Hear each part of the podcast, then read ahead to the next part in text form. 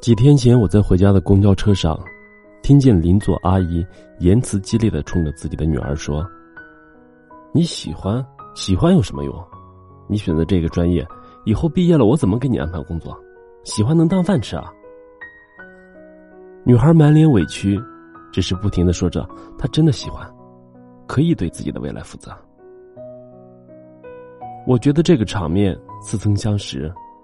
毕竟我们谁都不是一路随心所欲长大的孩子，在成长的路上，我们都曾接受过无数善意的规劝。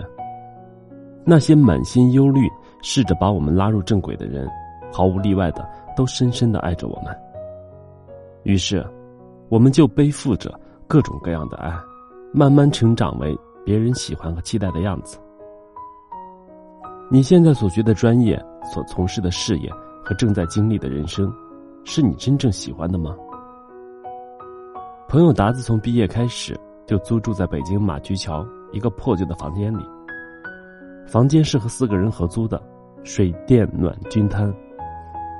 为了能够生活在北京，达子接受了这样拥挤的房间，也接受了每天往返四小时的地铁车程。我不知道两年的时间能够改变多少事情，但后来达子告诉我，两年的时间。足够让刚毕业的学生变得成熟，足够让返回故乡工作的同学有房有车，足够让父母明白他已经独立到能够选择自己的生活，也足够在不断的自我质问中更坚定未来的方向。这并不是一个多么励志的故事。现在的达子依然住在马驹桥，依旧继续早出晚归。同龄的很多人都已经有了自己的家，甚至有了自己的孩子。但达子依然只有一个临时的住所而已。我问过达子，是否后悔自己一意孤行的决定？达子说，从未后悔过，因为他坚信他能够在摸索中过上自己真正想要的那种生活，所以多苦多累都值得。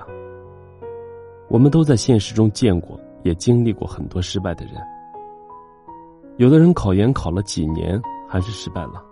有的人明明很努力的工作，却还是被公司辞退了；有的人因为选择失误，浪费了好多年，又从头再来。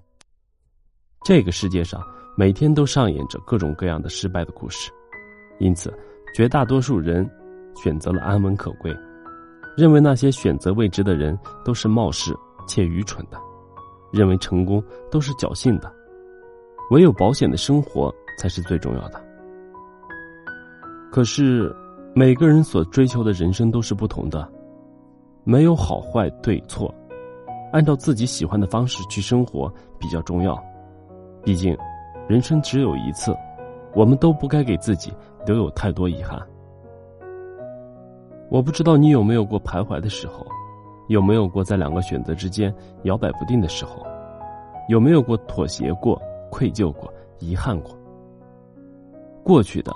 都不重要了，接下来的人生，你可不可以自己做一次选择？坚定的，不怕输的。对不起，我只想活成自己喜欢的样子，我可以对自己的人生负责，无论结果如何，至少了无遗憾。